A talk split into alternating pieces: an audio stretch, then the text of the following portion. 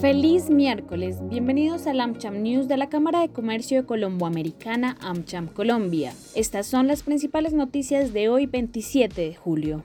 1. La Reserva Federal de Estados Unidos subió en 75 puntos básicos las tasas de intereses en un esfuerzo por controlar la inflación en el país. Este es el ajuste más agresivo desde 1980. Con este incremento, la tasa de los fondos federales pasa a ubicarse en un rango entre el 2.25 a 2.50 y la tasa de interés sobre el balance de reservas en 2.40%. Este incremento en las tasas busca enfriar la economía, aunque se exponga a riesgo de en recesión. Esta decisión ya tiene un impacto en la economía estadounidense y es evidente principalmente en el mercado inmobiliario, donde las ventas se han desacelerado. Es clave mencionar que el índice de precios de consumidor de Estados Unidos subió 9,1% en junio con respecto al año anterior, superando las previsiones y alcanzando un nuevo máximo en cuatro décadas. El aumento de los precios causa descontento en la población estadounidense. 2. Colombia crecerá 6,3% en 2022, según el Fondo Monetario Internacional. El organismo económico revisó al alza el pronóstico de la actividad económica para este año y ubica al país como el que registraría el mayor crecimiento en 2022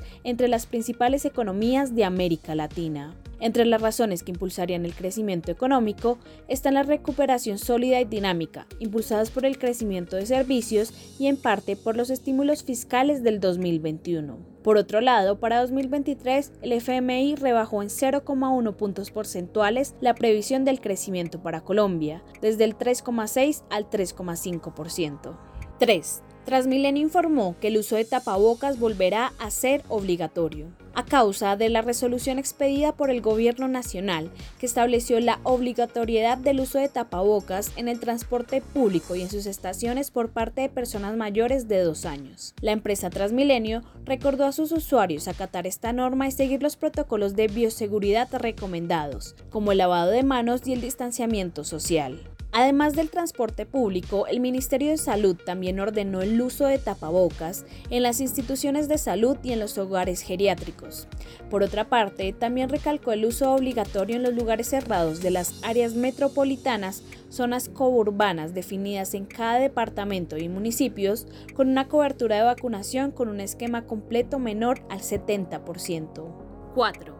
El próximo primero de agosto no se pierda el conversatorio con Adriana Reaza, gerente de conocimiento de la CAF, sobre la posible recesión económica en el mundo y las acciones que puede realizar Colombia al respecto.